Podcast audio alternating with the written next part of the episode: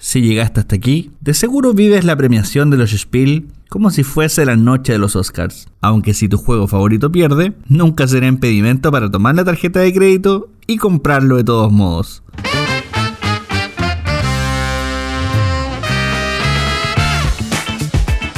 Soy Lorena Mancilla y estás escuchando Manual de Supervivencia Lúdica, un podcast de Devir donde conversaremos sobre juegos de mesa, rol y realmente cualquier cosa que quepa en tu ludoteca.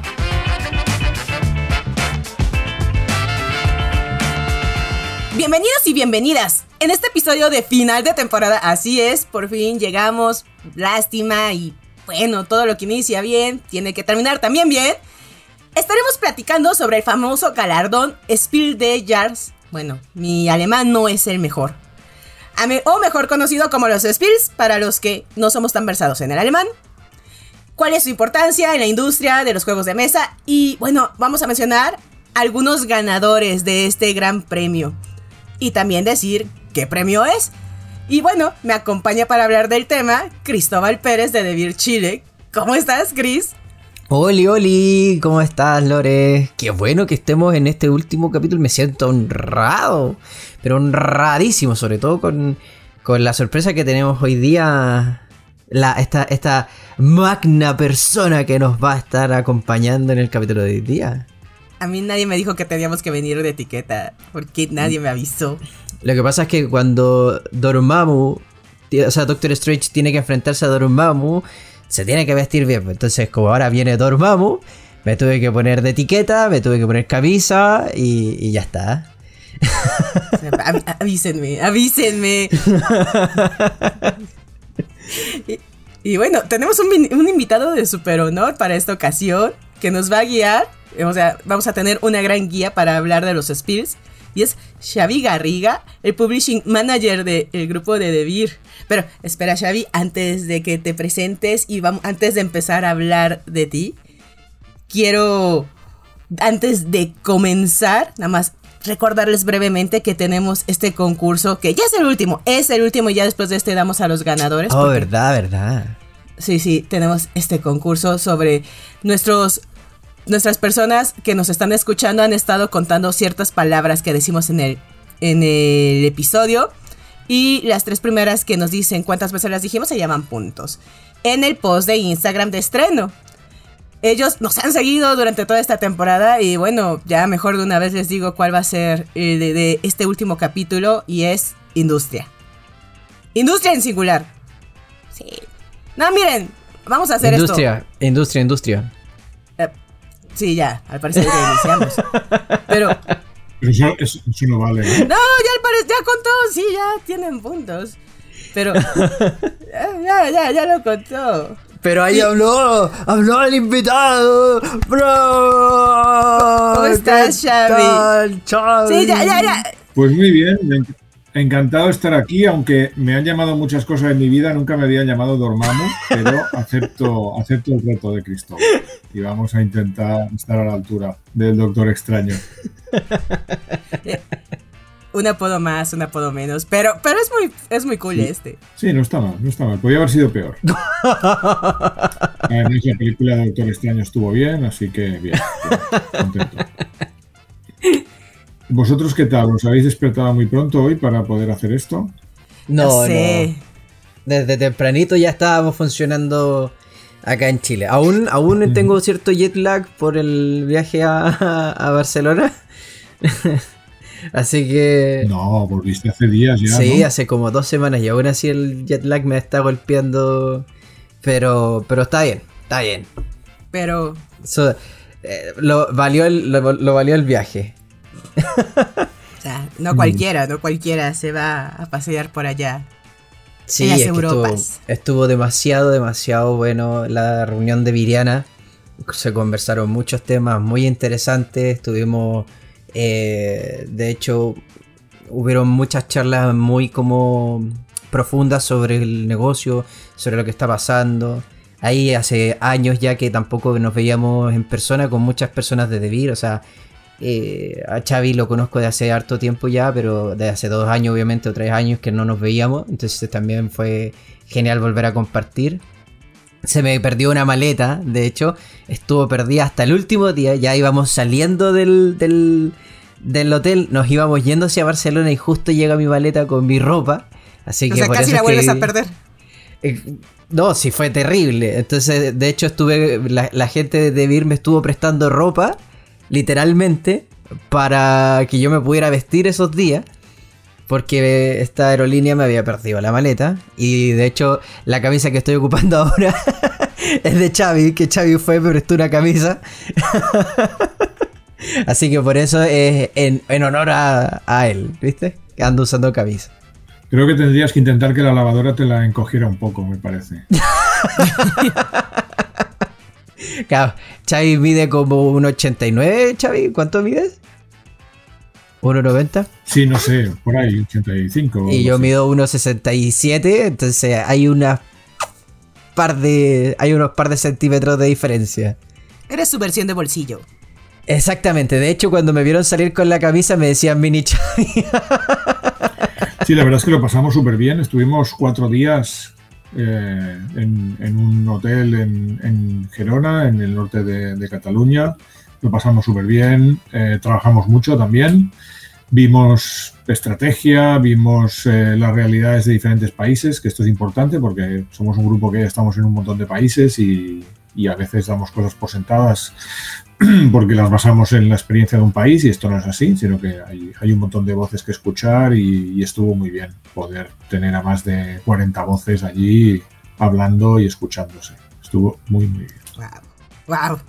Pero bueno, ahora vayamos al tema de este capítulo que son los Spiel des Jahres. Así como en el cine y en muchos otros tipos de entretenimientos, televisión, música, hay temporadas de festivales, premios y en nuestro caso hay temporadas de ferias de juegos de mesa y de premios. Pero los más importantes o los más sonados son los Spiel des Jahres de repente escuchamos de empiezan a salir los nominados y de repente empiezan a salir los ganadores. Pero, ¿qué son? ¿Qué son los Spirit Jars?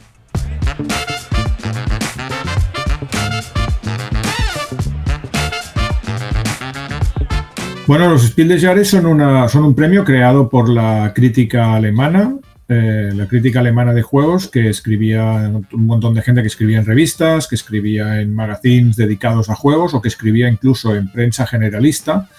Eh, hacía columnas de, juegos en prensa generalista, que esto es una cosa que mm, es impensable para nosotros, porque en, la prensa generalista de los países en los que estamos creo que sería muy difícil plantear algo así, pero en Alemania existía y por tanto había un, grupo numeroso que se podía considerar crítica a finales de los años 70. Y en 1979 decidieron crear el, premio Spiel des Jahres.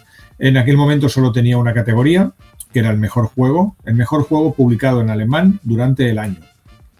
Y, así lo hicieron. Eh, no es un premio de votación popular, es un premio en el que, como digo, un montón de gente, mm, un grupo de gente, que eh, está en el torno de las 20 eh, o 30 personas. Ah, juegan un montón de juegos durante el año, muchísimos, muchísimos, muchísimos juegos, y luego hacen una última selección y entre todos pues deciden cuál es el ganador. Entonces, como digo, el primer premio se dio en 1979, el primer juego en ganar el, el juego, el premio del año, el premio al juego del año fue La liebre y la tortuga, un juego de David Parlett, un juego que tuvimos el honor de publicar nosotros muchos años después, hace aproximadamente unos 10 años. Eh, hicimos eh, la edición del juego, nos pusimos en contacto directos con, David y, hicimos el juego. Y a partir de entonces, eh, con gran periodicidad, cada año han ido, han ido dando los premios. Ah, hay, muchas cosas a decir sobre esto, así que interrumpidme cuando queráis, porque si no, yo, yo pongo la, la directa. No, dale, dale. Eh, eh, es que es interesante, o sea, de hecho, sobre todo a conocer un poco de la historia de esto, el, mismo hecho de que probablemente hay gente que recién está ingresando al mundo de los juegos de mesa y tampoco conoce la liebre y la tortuga, ni tampoco supo de que nosotros lo estuvimos publicando de la mano de Homoludicus, si mal no recuerdo. No, no, no. La Libre de la Tortuga que publicamos de Homoludicus era otro juego. Un juego diferente. Ah, era un juego que no era el de juego de David Parlett, era un juego en formato libro y que, se llamaba así, pero no. Luego nosotros hicimos la edición de la Libre de la Tortuga que es una caja grande en la que aparece una, liebre y una tortuga vestidos como pilotos de carreras. Esa es la que aparece la liebre grande. Correcto. Uh, que es un juego muy innovador porque era un juego que funcionaba sin dados, era un juego con, que funcionaba con, una perspectiva puramente matemática. En función de cuánto retrocedías, pues tenías más derecho para, volver a moverte hacia adelante y realmente era muy, muy, muy original y por eso ganó el, primer premio, porque es un juego muy valorado. Parlet es un autor que siempre está dando vueltas a estudios matemáticos y y que realmente el, juego está muy bien desde esa perspectiva. Lo que es muy interesante del, del Spiel de Jahres es cómo ha ido evolucionando. Es verdad que este fue el primer juego que lo ganó, pero luego lo ganaron juegos como Sherlock Holmes Consulting Detective. Creo que lo ganó en 1980 y poco.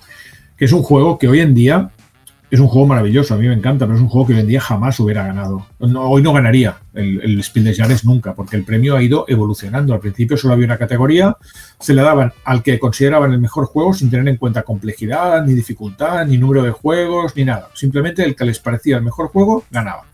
hoy en día no. O sea, era más como uno de opinión. No, no, no, me refiero a que como había una sola categoría, pues simplemente ellos se ponían de acuerdo en cuál era el juego que más les había gustado aquel año y lo votaban. Hoy en día, ah, digamos que ah, están un poquito más influidos por la industria, tal vez, y tienden a nominar y a premiar juegos mucho más fáciles, mucho más accesibles, juegos que todo el mundo pueda disfrutar, juegos con muy pocas instrucciones, juegos con una duración muy limitada. Y por eso, a partir de 2011, desdoblaron el premio y crearon el Kenner Spiel de Jahres, que es el juego, digamos, el premio al juego, por decirlo de alguna manera, avanzado. Premio avanzado que desde el 2011 pues ya ha cubierto todos los juegos un poquito más complejos, tampoco mucho, porque pensad que el primer juego en ganar el, el Kenner Spiel fue Las leyendas de Andor, que es un juego muy sencillo y que en circunstancias normales yo creo que si no hubiera existido el Kenner Spiel ya, hubiera podido ganar el, premio gordo, que sigue siendo el, el Spiel de Jahres. Pero bueno, como crearon la categoría, pues ya todo lo que supera las cuatro páginas de reglas se ha ido allí y, ahora depende del tipo de juego que presentas, pues ya directamente sabes que no vas a ganar el, el Spiel de Jahres, cosa que hace 20 años sí que podía haber ocurrido. Luego también hay una categoría infantil. Desde 1989 crearon una, una categoría infantil y, eso sí que... Honestamente, esto me parece más razonable. Esto creo que sí que distinguir entre juego familiar y, juego infantil, pues sí que, tiene sentido. Lo del Kenner, ya te digo que tengo algunas dudas sobre si ha sido beneficioso o no para el prestigio del juego. Perdón, el Kinder, me equivoqué de palabra. Kinder Spiel. sí, el Kinder, el Spiel y el Kenner. Porque la, la diferencia entre cada una de esas categorías, ¿cuál es? Sí, bueno, la de juegos infantiles es obvia. Estamos hablando de juegos que, apelan a un, target eh, muy infantil, a partir de 4 hasta 6, 7, 8 años. Ah, y, el Kenner sí que es una diferenciación un poco más matizable. En principio son lo que ellos llaman juegos para jugadores, juegos para gente que ya ah, conoce un poquito el, mercado en el que se mete, gente que tiene experiencia, gente que ya ha jugado todas las referencias básicas, digamos y que no le tiene miedo a jugar juegos un poco más complejos. Pero esto es sobre el papel, porque luego ves que se lo han dado a, el premio lo ha recibido, como os digo, juegos como Andor, que no tienen ninguna complejidad y que de hecho es un juego plug and play, que tú llegas a tu casa y sin leer nada, sin haber estudiado nada previamente, puedes ponerte a jugar, por tanto no es un juego complejo. Juegos como Exit, Exit ganó también el Kenner Spiel como categoría y tampoco es un juego que, sea complejo. juegos como La Tripulación, que tampoco es un, es un juego complejo. Sí que juegos como Pócimas y Brebajes, por ejemplo, bueno, ya tiene seis páginas de reglas, vale. Juegos como Paleo, que también tiene seis páginas de reglas. Juegos como Estambul, que tiene cinco. Mm, puedo, entender esa diferenciación, pero yo creo que muchas veces ese margen de, maniobra que se reserva el, el, jurado no, no está muy claro, honestamente. Pero sí entiendo, ya una vez que los juegas sabes que no están, no, no son tan complejos realmente, ¿no?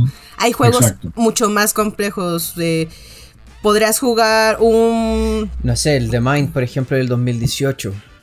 Sí. También. Que fue... Eh, es un juego que es de eh, demasiado, demasiado sencillo, demasiado así como... O sea, yo, siempre lo he dicho abiertamente, no es un juego que a mí me guste, pero...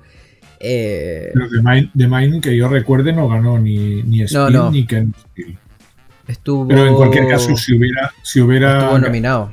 Si hubiera tenido que ganar algo, hubiera tenido que ganar el, el Spiel, no el, no el Kenner, ¿no? Exacto, él estuvo, estuvo nominado de hecho a los Spiel, pero ganó, si mal no estoy, ese año, el 2018, Azul. Correcto, correcto. En 2018 el, premio, el, ganador fue Azul, sí. Azul.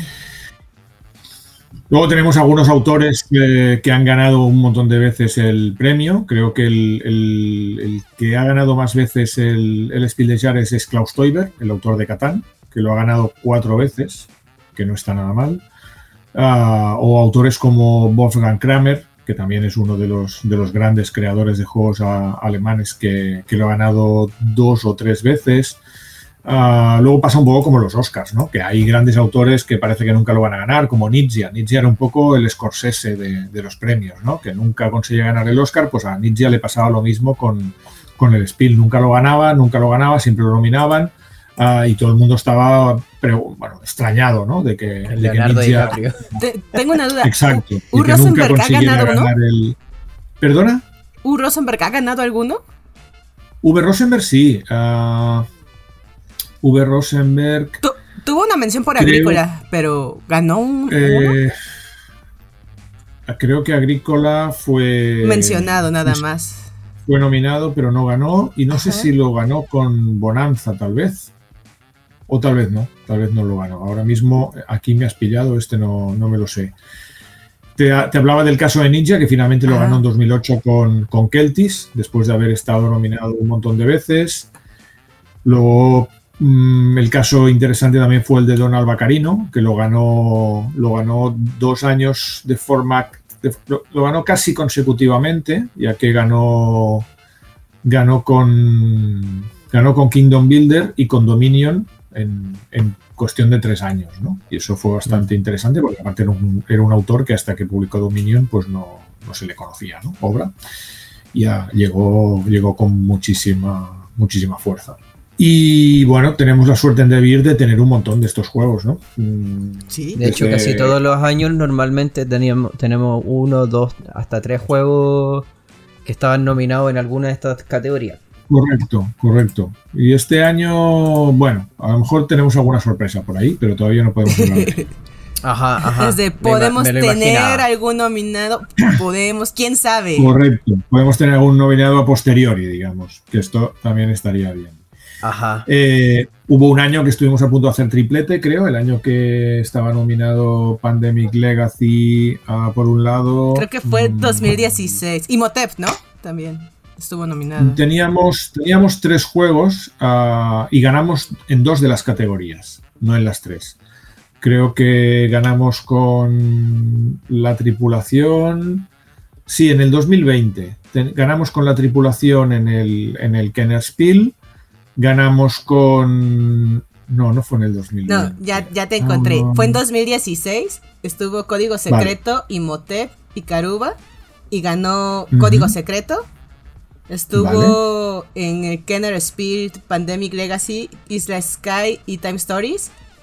No, y ganó Isla Sky. Ganó Isla Sky. Y los Kinder Spirit estuvo, estuvo Stone Age Jr., um, y Leo Valbarbero.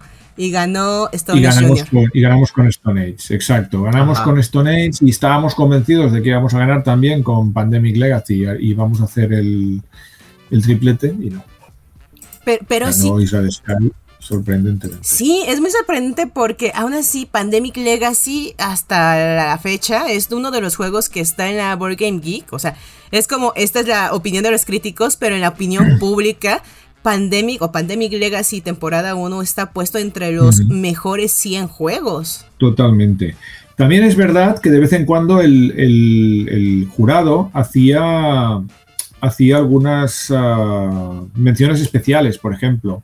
Decía, bueno, este juego es, un, juego muy bueno. No, no gana, pero, pero si hubiera habido Kenner, hubiera ganado. En el caso de Agrícola en el 2008, en el caso de Mundo Sin Fin en el 2010, eh, recibieron una distinción especial como juego de jugadores. Y al Mundo Sin Fin le fue de muy poco, porque en el 2011 crearon el Kenner Spiel. Así que si hubiera, lo hubieran creado un año antes, pues lo hubiera podido ganar. Y también tenían la tradición de dar premios a juegos que les parecían especialmente curiosos o bonitos. Ah, por ejemplo, el cubo de Rubik ganó una, una, una distinción o Incógnito, que era aquel juego que los dados se, tiraban en una especie de, máscara, bueno, no eran dados, eran como unas bolas, ah, que tenía eh, un mecanismo muy original, o El Señor de los Anillos de Nietzsche, que fue uno de los primeros juegos que publicamos en Devir, y era un juego que, realmente cogía toda la, la, obra de Tolkien del Señor de los Anillos y la plasmaba perfectamente en un juego, pues también recibió una mención. Han sido un poco informales en este sentido, pero yo creo que esto ha sido bueno que ha sido un poco como acompañar el desarrollo de la industria durante los últimos 45 años, prácticamente, desde el 79 hasta hoy. Y, vemos juegos que han sido grandes eh, piedras en, el, desarrollo de la industria. Obviamente tenemos, como decía siempre, la librería Tortuga, pero luego juegos como Catán en 1995, como Carcassonne en el 2000, no sé si lo ganó en el 2001 o en el 2002, Creo que el juego se publicó en el 2001 y ganó el premio en el 2002, pero no estoy seguro al, 100%. Ah, y luego 2001. Y luego juegos que han, han marcado muchísimo la industria. Por ejemplo, yo creo que uno de los casos más claros es el de, el de Dominion en 2009. Hay que, no hay que olvidar que Dominion crea el concepto de los deck building games. y ahora Dominion quizá ya es un juego que han pasado muchos años para él, pero la escuela que ha creado mm, sigue vivísima y hay muchísimos juegos que no existirían hoy si no, si no hubiera existido Dominion. Es el gran referente. Y de hecho siguen y siguen saliendo hasta el día de hoy. O sea, el caso más cercano que podemos, que, que, es como el último juego que estuve jugando y probando fue The Hunger, la, que, tiene un, sistema donde en vez de crear tu propio mazo, ahora, lo deconstruye. Como tratas de no hacerlo.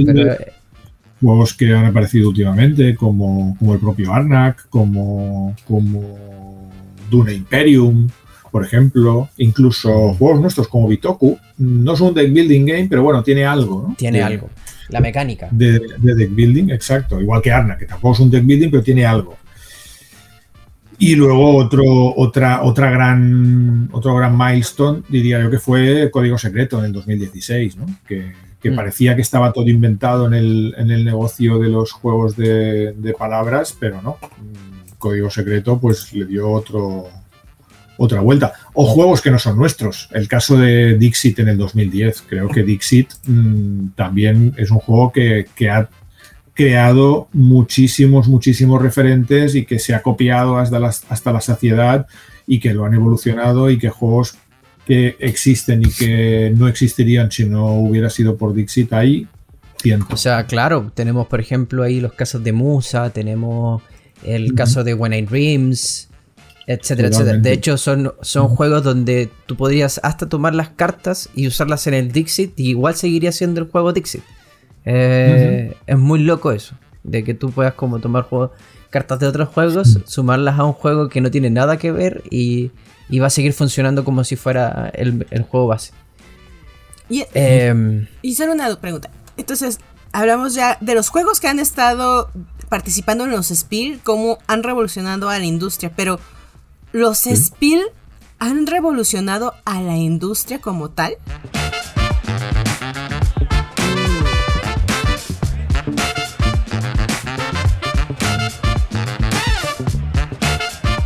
Esta es una pregunta muy interesante. No desde el principio, no en 1979. Yo hablé una vez con David Parlett sobre ello y me dijo que él, el hecho de haber ganado el, premio por la Libre de la Tortuga no le cambió la vida para nada, en absoluto. Pero poco a poco eso fue cambiando. Y sobre todo a raíz de, de Catán, de lo que ocurrió en 1995 y de Carcassonne en el 2001, Ah, hubo un momento, a partir de esos años, a partir de finales de los 90, principios de los 2000, en los que en la industria era era sabido que ganar el Spiel era tener, ganar, ganar la lotería, porque automáticamente ese año tu juego solo en Alemania pasaba a vender un mínimo de 400.000 copias hasta un máximo de millones. Pero que en el peor de los casos ibas a vender en torno a 400.000 ejemplares. ¿Y eso, solo en Alemania? Eso solo en Alemania. Exacto. de hecho, hubo un año que fue muy interesante, que fue el año que ganó Ticket to Ride, creo, que eso debió ser en el 2000, mira, 2004, tengo aquí la lista. En el 2004 ganó Ticket to Ride y Ticket to Ride hoy en día ha vendido muchísimo, pero eh, el año en el que ganó a la empresa que lo editaba, que era Days of Wonder, no fue capaz de, producir la cantidad necesaria para, cubrir la expectativa del mercado que se generó a, raíz del, premio. Y entonces uno de los finalistas, que fue genial, el juego de Ninja precisamente, que no ganó, pero fue finalista y ocupó, digamos, su lugar, ya que la gente no podía comprar, y la gente iba allí y decía, quiero el Spiel de Jahres, no lo, tienen, bueno, pues deme el segundo, vale, pues el segundo es este, y la gente se llevó genial y genial vendió casi medio millón de copias ese año en, porque tú pudo cubrir las expectativas que no estaba teniendo Ticket to Ride. Mm.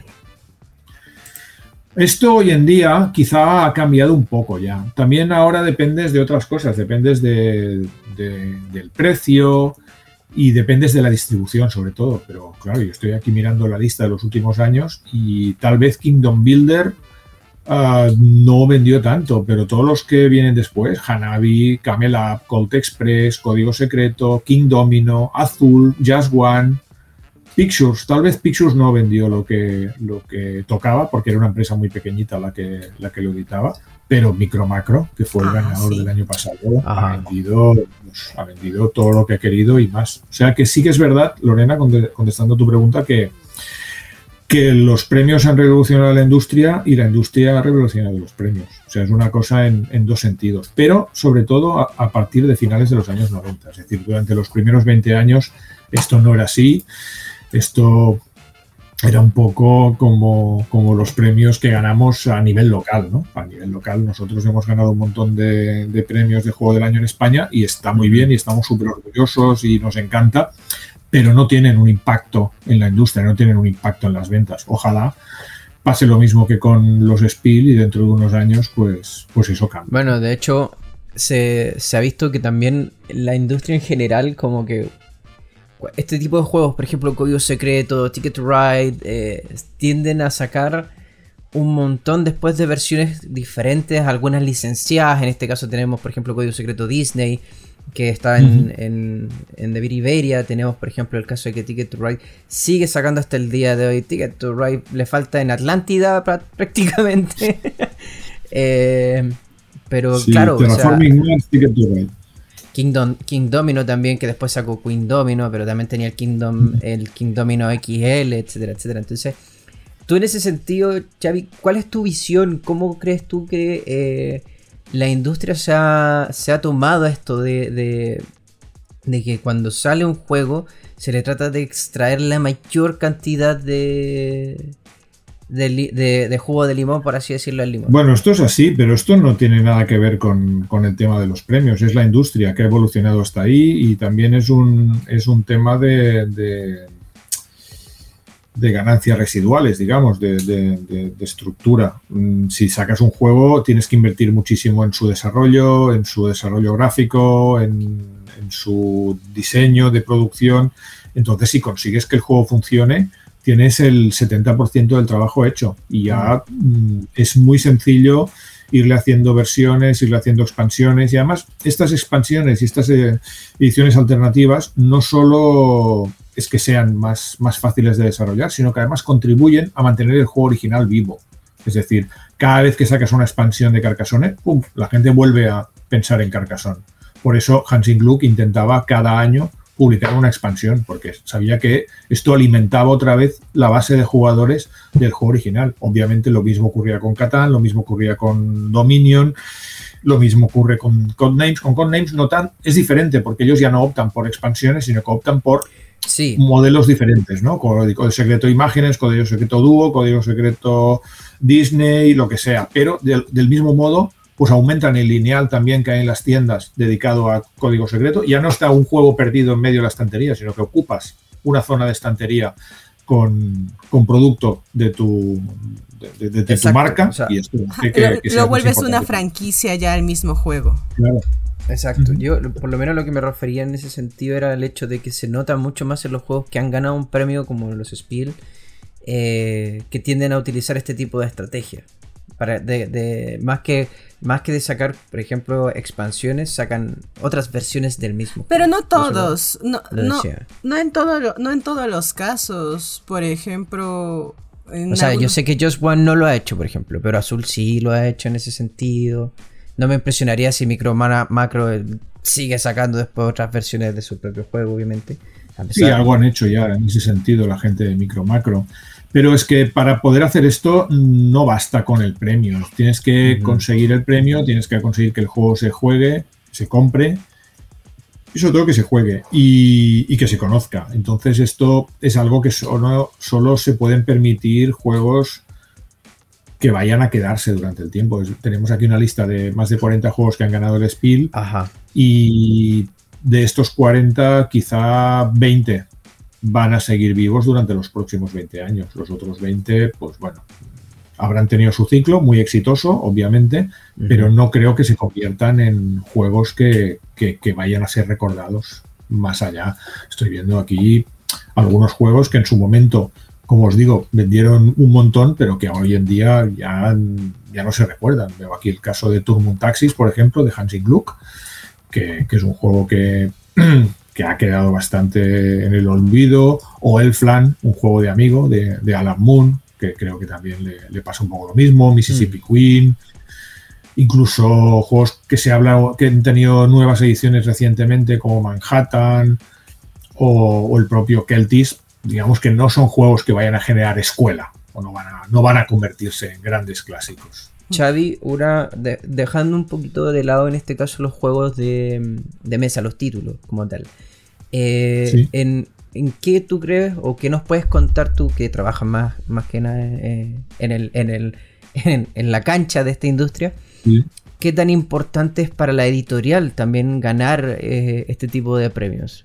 ¿Qué repercusiones trae? es importantísimo. Aparte de lo que os decía de las ventas directas, ah, te, te, ponen el escaparate, ah, te permite también vender licencias en el extranjero, es decir, tú normalmente siempre os explico que, que antes nosotros venía, íbamos a comprar cuando íbamos a las ferias ahora vamos a comprar y a vender. Ahora vamos a que yo compre, pero David eh, venda, es decir, que se reúna con nuestros propios partners o con otros con los que no trabajábamos y les ofrezca nuestros juegos para que los licencie en otros idiomas. Es el caso, obviamente, de juegos como París, eh, Red Cathedral o Bitoku. Si cualquiera de estos juegos tuviera el sello de Spiel de Jares, la venta sería muchísimo más fácil y muchísimo mm. más rápida. Y además las cantidades que estarían comprando los clientes sería mucho mayor. Y luego mm, también, como te digo, te ponen el panorama de las empresas importantes y entonces ya es más fácil que un autor importante venga a ofrecerte un producto, que quieran trabajar contigo. Mm, es, es una diferencia enorme. Solo el hecho de estar nominado ahora mismo, que además solo hay tres nominados por, por categoría, solo el hecho de estar nominado ya es, ya es prácticamente un, premio en sí mismo. O sea, sí, para la cantidad de editoriales que existen actualmente, que solo nominen a tres, y es un proceso muy selectivo. Muchísimo. Ellos han ido cambiando el sistema y el hecho de, las nominaciones. Últimamente han optado por, un sistema. Antes eh, recomendaban un montón de juegos Ahora casi, ahora lo que hacen es un sistema de doble lista. Hacen, además lo anunciaron hace 10 días, uh, anuncian una long list y una short list. O sea, es, bastante interesante porque ellos empiezan el, el, show, digamos, y dicen, vale, pues la long list, que son como unos 10 o, o 12 juegos, hasta 15, son todos estos. Y al, cabo de, y al cabo de un momento dicen, vale, y ahora de estos 15, la shortlist, es decir, los realmente nominados son estos tres. Entonces, bueno, mm, el hecho de estar en la longlist ya es un honor, obviamente, eh, y ya te, te, ayuda, pero, pero lo bueno están en las shortlist, obviamente, que, es, que son los candidatos reales a, a, ganar el premio. Y luego y repiten este proceso en las tres categorías, en el Kenner, en el Spiel y en el, y en el Kinder. Una empezando a hablar un poquito de lo que fue también el, año pasado, porque creo que el año pasado marcamos un hito que, es bastante fuerte, bastante mm, eh, duro, de a lo mejor de dejar la, vara súper alta para lo que viene ahora y más adelante, obviamente. Em, me gustaría saber cómo lo viviste este proceso. Como ya, para los que no saben, el, el año pasado tuvimos una situación donde eh, Bitoku se hizo eh, demasiado conocido y esto causó que tuviéramos al inicio de, la feria una fila demasiado larga y que terminara agotándose en cuántas horas, Xavi, ¿cinco horas? Eh, bueno, fue, exagerado porque bueno, la gente de marketing hizo, un trabajo excepcional ah, promoviendo el juego y entonces consiguieron que el juego estuviera el número uno de la hotlist justo antes de empezar ese. Y claro, Ah, eso, implica, eso tiene implicaciones y las implicaciones que tiene fue que cuando se abren las puertas de Essen, eh, la gente corre, corre para ponerse en la cola para comprar el juego más hot de Essen. Aunque no sepa muy bien de qué va, aunque no tenga mucha información, ellos ven que el juego está ahí en la lista y quieren tener, llevarse el juego más, más caliente de la feria. Y esto nos provocó una fila el primer día uh, que hizo que el juego, ah, tal como lo pusimos a la venta, se agotara en, unas 5 horas aproximadamente. Mm. Llevamos 600 ejemplares, que es un montón. Nunca habíamos vendido tanto ni, ni de lejos y vendimos los 600 ejemplares en, las 5 horas. Lo que estuvo bien fue que todo el mundo que estuvo en la cola, todo el mundo, en la gran cola, se pudo llevar su ejemplar. Luego ya la gente siguió viniendo, pero ya sin cola y, y, al cabo de una hora aproximadamente, pues, pues vendimos el último ejemplar. Y, fue una sensación agridulce, ¿no? Porque es súper agradable hacer eso, pero siempre te quedas con, la, pena, ¿no? De, no haber traído, en vez de 600, pues... Pero en, ese sentido, o sea, ya, ya sabemos, por lo que también nos has explicado, que Debir lleva años yendo a Essen. Llevamos mucho, mucho tiempo intentando generar algún tipo de, este, de esta situación de lo que se vio. ¿Cuál fue tu sensación personal? ¿Cómo te sentiste en ese, ese día? Porque creo que también para ti, obviamente, para David, es como algo demasiado importante, ¿no? Hombre, claro, para mí eh, yo me entró un poco la nostalgia, ¿no? De mirar hacia atrás y pensar que todo lo que habíamos crecido. En aquel momento, uh, piensa que llevábamos, yo llevo 20 o 21 años yendo a Essen y al principio la manera de ir a Essen era que Joaquín y yo cogíamos una maleta y una mochila y nos íbamos a Essen. No teníamos stand, obviamente. Paseábamos por todos los stands intentando que nos diera licencias de juegos y algunas veces los conseguíamos, otras no. Nos daban un montón de, muestras que luego nos costaba muchísimo llevarnos a casa, pues no teníamos ni, ni manera de casi de meterlas dentro de las maletas. Luego, hace unos 10 años aproximadamente, cuando compramos Homoludicus, uh, Homoludicus tenía un, tenía un pequeño stand y, como ya lo había pagado y lo había alquilado a la organización, pues en la compra nos quedó ese stand lo aprovechamos para, estar ahí, para, estar un poco más cómodos, para lanzar los juegos que estábamos lanzando en aquel momento, que tampoco eran muchos. Recuerdo juegos como Barcelona, como 1714 eh, el Casas Catalans, cosas así, España 36. Y luego ese stand como, como llegó David y David empezó a hacer juegos muy buenos, eh, empezamos a hacer Holmes, hicimos París, luego ya llegó Red Cathedral, Checkpoint Charlie, La Viña, un montón de, juegos que, despertaron mucha atención, pues tuvimos que poner un stand cada vez más grande. El año que pusimos el stand más grande fue porque teníamos el monstruo de colores, el monstruo de colores, y queríamos tener un, un espacio muy grande para que se viera bien. Y a partir de ahí, bueno, digamos que lo del año pasado fue como el, el final del trayecto casi. ¿no? espero que no sea el final, pero, pero fue como, Esperamos que, llegar, como llegar a, la montaña y decir, bueno, la hemos escalado. ¿no? Hemos, hemos, ahora tenemos un stand muy grande, todo el mundo viene aquí a ver las novedades, todo el mundo se pone en cola para ver el, para comprar el juego que hemos publicado y que es el juego más caliente de la feria. Es, era una sensación de realización total. Es una gran consagración y crecimiento pasar de, de buscar qué distribuir a, ya empezar a editar. Yo siempre, siempre como que no sé, cuando contás esta historia me imagino a eh, un Chavi no más pequeño, porque yo supongo que ya eras igual de grande, pero con la maleta pasar a y después pasar a tener esta fila. Sí, sí.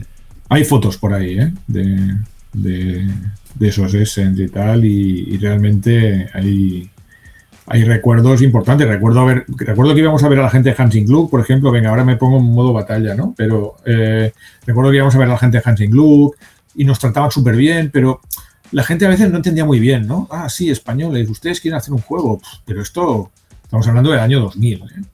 Pero ustedes esto no lo van a vender, porque claro, España es un país muy pequeño y, allí la gente es pobre y seguro que no quieren comprar juegos, ¿no? nosotros, no, no, déjenos, déjenos. Recuerdo el caso de Toilet Struggle, que la gente de GMT no nos quería dar los, derechos directamente porque estaban absolutamente convencidos de que era imposible que pudiéramos vender una tirada de 1.500 o 2.000 ejemplares y, que íbamos a arruinarnos y nos íbamos a perder todo el dinero y ellos no querían que eso pasara. y tuvimos que convencerles de que en cualquier caso era nuestro problema y que por favor nos dejaran mm, perder nuestro dinero, que, para eso estábamos. Y mira, esta mañana estaba mirando las pruebas de, la onceava edición del juego, no, la décima edición del juego, uh, de Toilet Struggle, y que llevamos más de 30.000 ejemplares vendidos. ¿no? Así que, bueno, es, interesante ver cómo... Bueno, de hecho, tú mismo has creado lazos importantes, los, los de GMT me imagino que son prácticamente como parte más de la familia. Eh, bueno, la verdad es que con GMT concretamente tenemos muy buena relación, pero los vemos muy poco, muy, muy, muy, muy poco, mm. porque ellos no, aparte de ese S en el que nos vimos, no, han, no, no se prodigan mucho, no van a Gen Con, van a jornadas de Wargames en Estados Unidos. Voy a tener que ir a ver para, porque hace tiempo que no les veo pero sí que hay gente con la que realmente somos tenemos muy muy buena relación. La gente de Ares, por ejemplo, con el War of the Ring. Nos vimos el otro día en la UK Game Expo, fuimos a cenar, son como son como primos. Son mis primos. Exactamente. Sí, sí. Esto es sí, pues pasamos de los Spear a toda una historia de aventuras y crecimiento. es, es, como para una gran película. Pero eh, eh, espero, eh, espero pronto verla en pantallas, pero ¿qué les parece si vamos a un pequeño break? Y regresamos para volver a los Spirit después de esta historia de inspiración. Volver. Darle una segunda vida a tus juegos favoritos pero no sabes cómo? Soy Simón Weber y te invito a conocer nuestro nuevo web show Expas, donde te presentaremos algunas expansiones de tus juegos favoritos para que vuelvas a disfrutarlos y vivas una nueva experiencia. Disponible en nuestro canal de YouTube de Birlatam. ¡Te esperamos!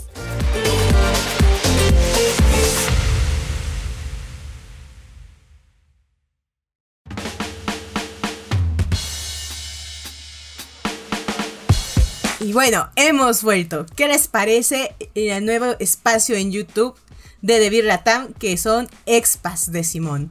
Hablamos ahora de todas las expansiones. Volvió Simón. Así es. Ya le extrañaban muchos. Oh, absolutamente. Es que su personalidad, su carisma. Además canta, vayan a verla a, su, a su canal de YouTube donde canta, canta, hace covers de, y covers e interpretaciones de, de músicas de, anime, donde ella misma es quien, quien escribe la, la, la, traducción de la canción o lo que se quiere decir, por eso le, le decía por interpretación. Hay que pedirle que nos haga una canción de las expansiones de Catán. Ah, bueno, de hecho, como dato freak, eh, Lore, si aún no escuchas las canciones de Simón, eh, una de la, canta, mm, la, persona que canta, la chica que canta la canción de Saint Seiya, eh, Los Canvas, si mal no estoy, ah. eh, la japonesa, la escribió por Twitter y utilizó una versión que hizo Simón de, de esa canción para su versión en español. Así que estamos hablando de alguien de. ¿Sabes que en la Ciudad de México va a haber un concierto de Caballeros del Zodiaco? ¡Wow! Sinfónico. No tenía idea. Sí, en septiembre. Por si decides... ¿En una de esas Simón aparece? ¿Ah? hay, que, pregúntale, pregúntale. Le voy a preguntar. volvamos al tema. Eh, bueno, pero el tema no es Caballeros del Zodiaco, volvamos. Estamos hablando de los Spirit Jars. Nos pasamos hablando sobre su historia, tuvimos también un break sobre historia de Devir. Y bueno, ahora vayamos un poco más a hablar sobre los juegos que pues han ganado. Y pensar eh, por qué han ganado. Entonces, eso va a ser un poco más subjetivo y también para agilizar es, pensemos en cinco títulos. Y creo que estoy pensando en muchos. Cinco títulos que sean los más destacados de los Spirit de Jars y por qué ganaron y revolucionaron la industria. ¿Cuáles se les ocurre? O sea, el primero que se me viene a la cabeza fue Dominion.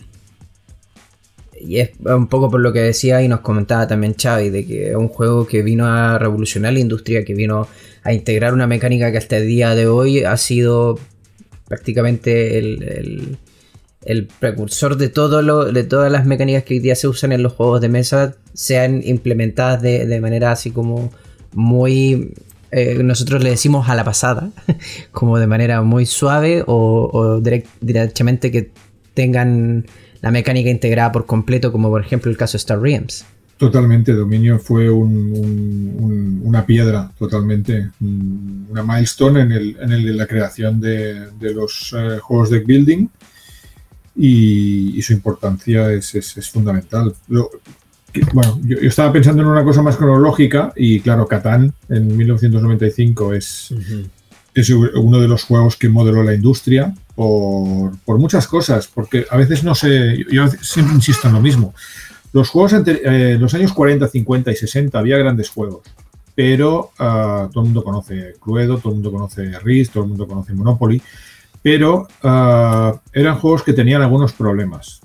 Por ejemplo, eran juegos que las reglas no estaban claras y que todo el mundo en casa jugaba de un modo diferente. Eran juegos que a veces eh, conllevaban la eliminación de jugadores, con lo cual alguien podía quedarse fuera de la partida mientras los demás seguían jugando. Eran juegos que dependían mucho del factor azar. Tenías buena suerte, pues podías ganar, y si tenías mala suerte, podías irte fuera de la partida, como digo. Y eran juegos que tendían a durar mucho. Eran juegos que a veces duraban horas y horas y al final la gente quería que acabara simplemente para poderse ir a casa. Catán acaba con todo esto de una sola tacada. Es brutal lo que hace Catán, porque Catán consigue que la partida dure una hora o una hora y cuarto, no más que las reglas sean clarísimas y que por tanto todo el mundo vaya a jugar igual. Que el factor azar no sea importante porque es una distribución matemática, por tanto todo el mundo puede saber un poco o intuir cuáles son los sitios buenos en los que colocarse. Nadie queda eliminado y además no solo nadie queda eliminado, sino que todo el mundo llega al final más o menos con algunos puntos e incluso con, opciones de ganar. Por tanto, Catán es, una, es, un, es otra piedra angular en el negocio porque rompe con todo. Y al cabo de pocos años aparece Carcassonne en 2001, que es el juego que crea también el mecanismo de colocación de los setas. El hecho de que una partida de Carcassonne dure 30 minutos es alucinante porque tiene 72 losetas y en cada turno el jugador coge una loseta, decide dónde la pone y decide si pone un mepel o no lo pone. No va a tardar más de 30 segundos en hacer eso, por tanto, una partida de Carcassonne, como son 72 losetas, no va a durar más de media hora. Y además es un juego que, a diferencia de Catán, sí se puede jugar a dos jugadores, llega hasta cinco jugadores, tiene un, un, espectro de jugadores mucho más amplio. Por mí también es una, gran piedra angular. De hecho, de hecho, Carcassonne es un juego que funciona demasiado bien de dos jugadores y por lo mismo que también se, se ve mucho en los torneos de Carcassonne, las partidas se juegan de a dos y no de a cuatro. Totalmente. Bueno, eso es una lucha que tenemos nosotros con, la organización de los torneos, pero creo que ya la hemos perdido que, realmente los torneos se juegan a dos y, ya está. Es que yo lo que creo es que Carcassonne lo que tiene, o lo que he visto en los torneos, son muy parecidos a los de ajedrez. Porque Catán, Catán los jugadores hablan de más, porque es parte de la esencia de Catán, de la negociación. No puedes negociar en silencio o contar nada más. Pero Carcassonne, todos los jugadores están callados y haciendo todos los conteos matemáticos. Totalmente, y, pero como digo, esto es algo contra lo que hemos luchado nosotros mucho tiempo, porque Carcassonne, pese a todo, es un juego muy divertido y es un juego que, como digo, da hasta cinco jugadores. Y por tanto, a mí me gusta ver mesas de cuatro y cinco jugadores jugando a Carcassonne y pasándolo bien. Mm. Eh, ver a jugadores de, de, Carcassonne de dos en dos con un reloj de ajedrez y tal, mm, honestamente, lo entiendo, entiendo que es un juego muy competitivo y que para hacer torneos tiene que ser así, pero no me convence. No es el estilo de mm. torneos que a mí. En términos visuales, dices tú. O lo que, Las dos cosas, eh, lo que representa. Yo creo que Carcassonne es mucho más que, un, que un ajedrez para los jugadores. A lo mejor es para abrirse, porque si los pones así se ve como muy cerrado, se cierra la misma comunidad. Para abrirse para nuevos jugadores, ahí sí se ve muy cerrado, como no tan amigable. Y al contrario, Carcassonne a mí se me hace un juego que es mucho más de nivel de dificultad. O sea, y Catán no es difícil, esa está mucho más amigable. Claro, como, te digo, mucho más rápido, mucho más, ah, pon la loseta aquí, ayúdame, no me hagas esto, ¿sabes? Tiene un poquito mm. ese rollo también. No, me cerraste el castillo, no. Estoy haciendo una ciudad en forma de corazón, yo lo he hecho. Nada más voy a hacer la ciudad en esta forma porque puedo. Y luego hay un juego del que no se habla tanto, pero que a mí también me parece que es una, gran, una gran marca en el, en el, mundo de los juegos, que es el Grande, que es el juego de, Wolfgang Kramer, que apareció en 1996 y es el gran juego que crea la mecánica de las mayorías. Hoy en día hay muchos juegos que tienen esa mecánica, la de, bueno, yo tengo aquí en esta región, tengo más eh, trabajadores o más mepels o más soldados que tú, pues gano yo, en esta tienes tú. Pero el gran juego que lo inicia todo y además de una manera súper elegante, creo que el Grande es un juego muy, muy, muy elegante, es este, es el juego de 1996 de Wolfgang mm. Kramer, que, creo que es el, así como Dominion es el padre de los deck buildings, pues el Grande sería el padre de los juegos de mayorías. De hecho, si mal no estoy, hace 6, 5 años, no, yo diría más, 6, 7 años que sacamos la... Hicimos una sí, sí, nosotros hicimos la edición grande, jaja, del grande, eh, la Big Box, que tenía todas y cada una de las expansiones incluidas y, fue, un, fue un éxito. La verdad es que se vendió muy bien y desde entonces que la gente nos lo sigue pidiendo, pero es un juego muy caro de producir y solo lo podremos hacer cuando Hansi Brook mm. ponga un, una reedición. continuando con esta historia para ti, ¿cuál, qué continúa después del grande, por ejemplo? Bueno, ya después del grande mm, ya no son juegos nuestros. Yo, yo quisiera decir, yo, yo sí quisiera decir uno que no es nuestro. Yo creo que es bueno. O sea, no es del, es un, de los juegos de experto, mm. Seven Wonders. ¿Por qué? Porque no es muy común un juego precisamente para siete, que se puede jugar muy bien a siete personas. Yo creo que es un pro y un contra de Seven Wonders. Que es un juego que se disfruta mucho más, o para mí la experiencia se, juega mucho más a siete personas. Esa mecánica. Sí lo puedes jugar a menos, pero yo creo que no es lo mejor. Eh, al fin y al cabo, sí es un juego de, de mazo de cartas, está padre. Y es lo que lo hace tan diferente a los otros juegos. Totalmente de acuerdo. Yo soy muy fan de Seven Wonders. Creo que no era nada fácil crear un juego que funcionara bien a siete jugadores, desde luego. Y el juego lo consigue perfectamente. También es verdad que es un juego que escala bien. Es un juego que a tres, cuatro, cinco jugadores también funciona. A dos no, pero para eso está el, el, el duel. Ah, y a seis o siete funciona maravillosamente. Y es un gran juego. Es un juego con un sistema de draft. Es su mejor forma. Que tampoco era tan original en su momento, pero está muy bien implementado. O sea, no es el primer juego de draft que se hizo, pero es uno de los que lo hizo mejor. Y sí, sí, muy, gran, gran juego y, que, como decíamos antes, hay juegos que se recordarán dentro de 20 años y creo que Seven Wonders desde luego será uno de ellos. Sí, por ejemplo, ya sacaron su nueva edición con nuevo arte. Exacto. Entonces... Totalmente. Ya, desde ahí... Hicieron, un crossover, hicieron un crossover con Catán, que tienes la, la isla al principio y hay cosas muy chulas con Seven Wonders. Ahí está la señal que tú esperabas, Chris, para saber si el juego es bueno o no. Si está Marvel también metido ahí, para mí es como, ¡ah! Sale ahí mi, corazón, mi tatuaje Marvel.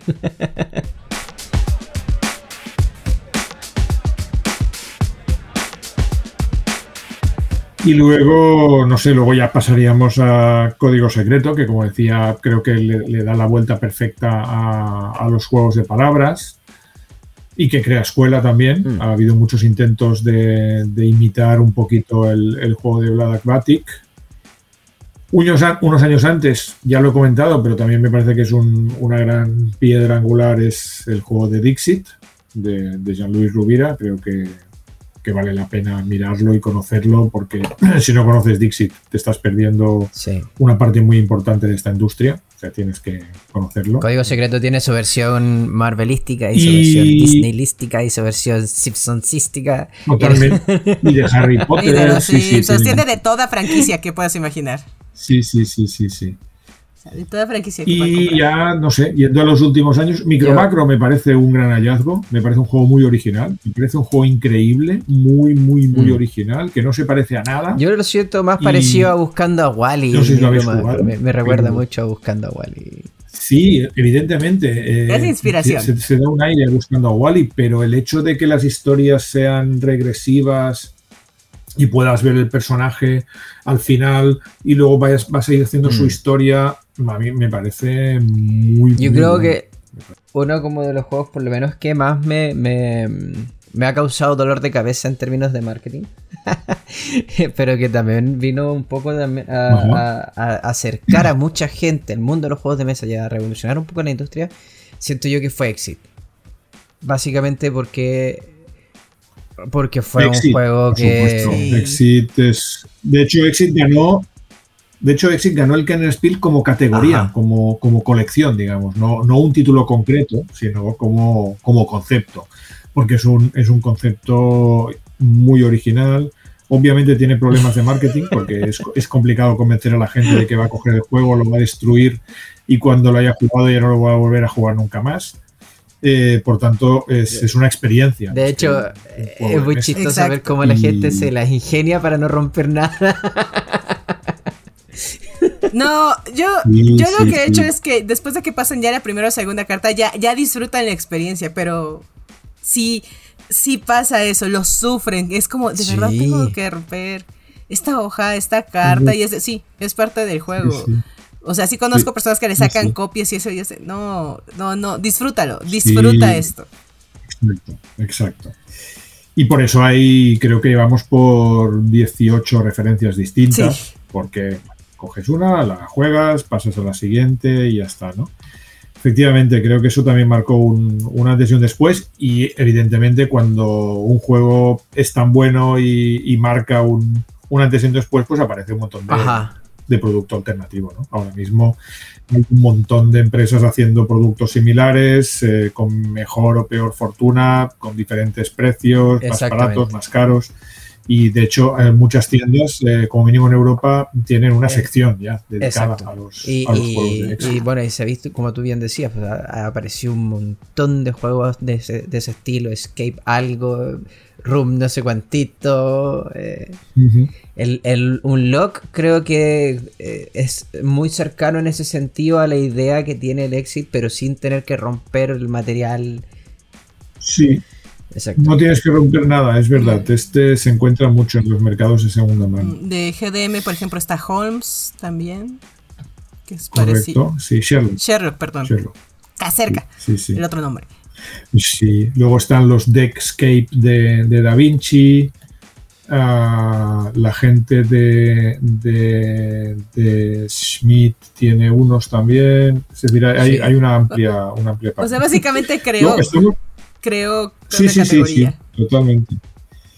Luego, tú dices que es una pesadilla de marketing, también tienes que saber, esto te pilla un poco más lejos, que es una gran pesadilla de edición, es una gran pesadilla de traducción. La traducción de los exits es muy, muy, muy compleja. Sí, tengo esa duda, ¿cómo le hacen? Porque luego hay acertijos que vienen hasta en la caja, en todo, y yo sí me quedo. Sí, sí, sí, si yo me quedo pensando es de ¿Cómo le pensaron el acertijo ahí? Ahora pienso, ¿cómo es en la maquetación hacer eso? Es muy complicado y tanto el traductor, eh, Uriol García, como, como, el maquetador de esta línea en concreto, que es Antonio Catalán, han hecho un trabajo espectacular con toda la línea. Y luego nos estamos olvidando un poco, eh, siempre son los grandes olvidados, de los juegos infantiles. ¿no? Nosotros tenemos, tenemos la suerte de tener seis que son muchos eh, premios entre los, los Kinderspiel de Jares, que son mm, Cerditos a la carrera, Cocorico Cocorico, Escalera Encantada, Laberinto Mágico, Filafilo y Stone Age Junior, que son seis juegos que, que están muy bien. Con los juegos infantiles nosotros somos especialmente rigurosos, es decir, solo publicamos un juego de vez en cuando y solo cuando el juego mm. creemos que es muy bueno y muy original, sobre todo y por eso no publicamos juegos infantiles todos los años, pero todos estos mm. realmente merecen los premios que han ganado. Yo, si tengo que elegir un favorito, me quedaría con Laberinto Mágico, que creo que es un juego que, que, es un juego mágico directamente.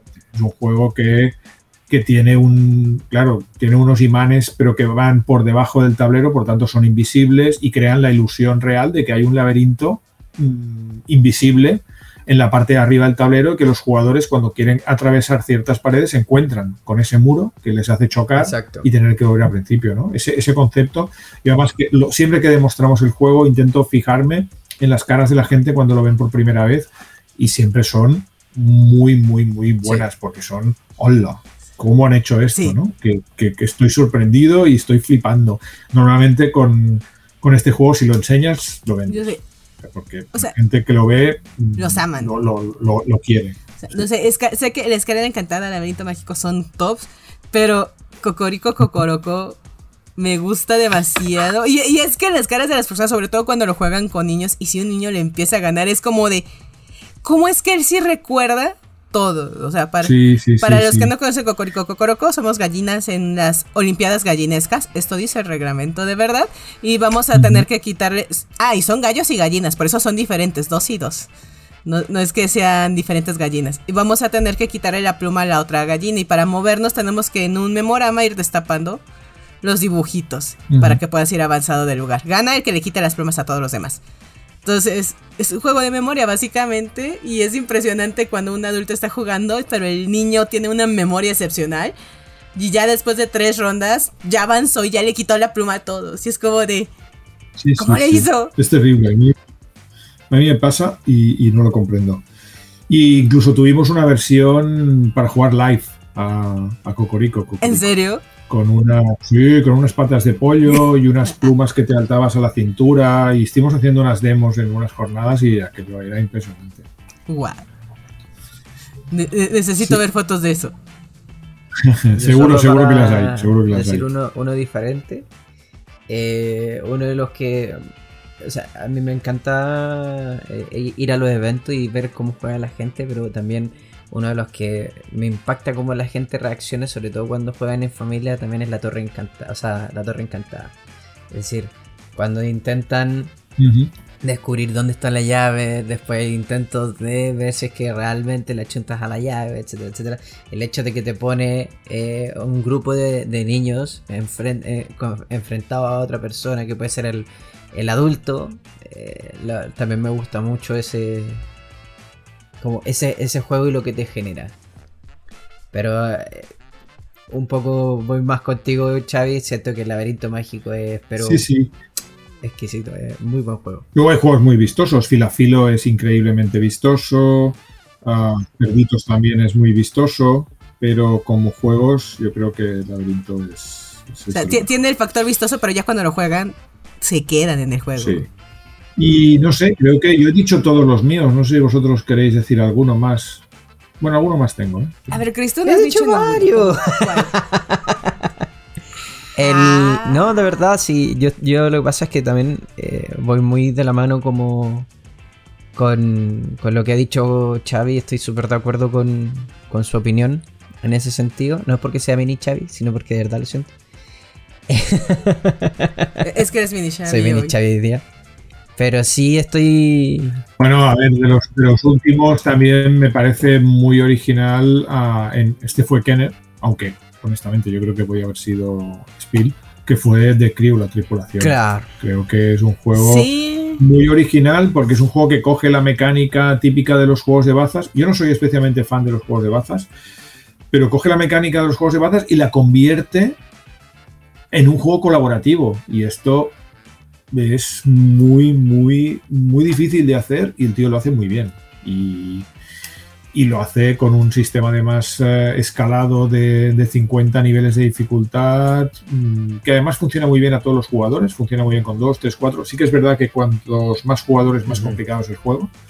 Yo lo he jugado a, yo he jugado los 50 niveles a 3 jugadores y, es difícil, pero, pero se puede hacer. A 4 jugadores también lo he intentado y, y no lo conseguí. Y luego también lo conseguí jugando a dos jugadores. Con dos jugadores tiene un sistema un poco trampa, digamos que pone una especie de jugador alternativo, una especie de máquina que está por ahí, pero funciona bien y, reproduce bastante los, los, las sensaciones del juego real. Yo, yo solo agregaría uno de los últimos, como para si alguien busca un party y que ha sido ganador de juego del año, yo me iría, hay dos, Camelop, yo creo que es un juego muy bueno, porque tiene ese sistema al final de un juego de apuestas y su sistema de lanzadados. Eh, creo que es al que todo el mundo le llama la atención de la pirámide, de, de cómo metes todos los dados y cómo los vas sacando con la pirámide. A todo el mundo le encanta, sobre todo el tablero que se hace 3D en cuanto le abres. Todo el mundo le gusta, entonces si usan un party, Camelop es el juego que deberían de tener y que ganó el juego del año. Que es muy raro, sí, hay varios parties aquí. Absolutamente. Para todos, pero Qué, interesante fue ver todo este tipo de juegos. que, vas a nombrar dos y han nombrado uno. ¿Cuál era el otro? ah, bueno. Voy al otro. Just ah. One. Hombre, Just, One. Just One es, es maravilloso. Just One. Just One es el, es un juego que, que, parece fácil, pero es increíble lo, lo, bien pensado que está. Y yo, siempre que tenemos una fiesta, acabamos jugando a, a una noche de juego, siempre acabamos jugando. Ajá, es divertidísimo. No sé si ya lo has jugado. Aún no he tenido la oportunidad. Tengo, de, de hecho, tengo el ah. juego. me lo compré. No fue por impulso, sino que me lo encontré justo en una tienda que estaba súper oferta y, dije ya, ahí está. nunca falla, nunca falla. Es y aparte lo puedes jugar con mucha gente y es muy divertido. Ajá, es para cualquier parte, para una noche de juegos que tengas con amigos que a lo mejor no son tan jugones. Y el punto es, tienes una carta con palabras, vas a elegir una, las personas la van a ver, tú vas a tener que adivinar esa palabra, pero ellos te van a dar pistas. Y no te van a poder revelar más si ellos repiten una palabra pista. Por tanto, tienen que buscar palabras que no sean muy obvias, ¿no? Y ahí, está, y ahí está la gracia. Ajá, por ejemplo, te ponen Batman y dos de. y te ponen, por ejemplo, murciélago y dos de ellos ponen huérfano. Ya no te pueden revelar. Y eran cinco amigos, los otros ya no van a revelar más. Entonces te vas a quedar solo con murciélago y huérfano para intentar adivinar si decía Batman. Entonces, eso lo hace muy divertido ver qué intentan poner tus amigos conociéndote para que adivines las palabras. Perfecto. de diferentes cosas. hay, un montón de, hay un montón de metajuego ahí también conocer a la gente con la que juegas, hacer bromas. está muy bien. Sí. Es un juego muy divertido, es muy bueno le, para... Le, voy a dar la oportunidad de sacar el plástico y jugarlo.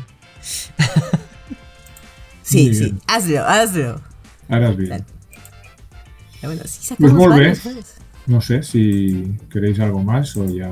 No, creo que creo que dijimos demasiados juegos y si las personas no los tienen, hagan su wishlist. Porque son muy buenos juegos, tienen que darles una oportunidad y algunos son como juegos, yo diría de base para tener en la ludoteca, porque son, por ejemplo, yo digo, Dominion es un juego, si no han jugado un deck building, Dominion es el juego con el que mm. pueden iniciarse, es el mejor, el de cabecera, y ya de ahí si les gusta la mecánica, váyanse, váyanse y siguen jugando. Ya de ahí se ponen a jugar a Clank o a Star Realms o lo que quieran, pero prueben, prueben Dominion primero. Ajá, y van a entender por qué es el papá de los building. Es, es él, él. Es que sí, es el gran referente. Y muchos no lo entienden porque, pues ya, ya actualmente si te inicias en los juegos de mesa, hay un montón y no sabes por dónde iniciar. Pero es, es, lo que es lo maravilloso de este mundo. Eso sí.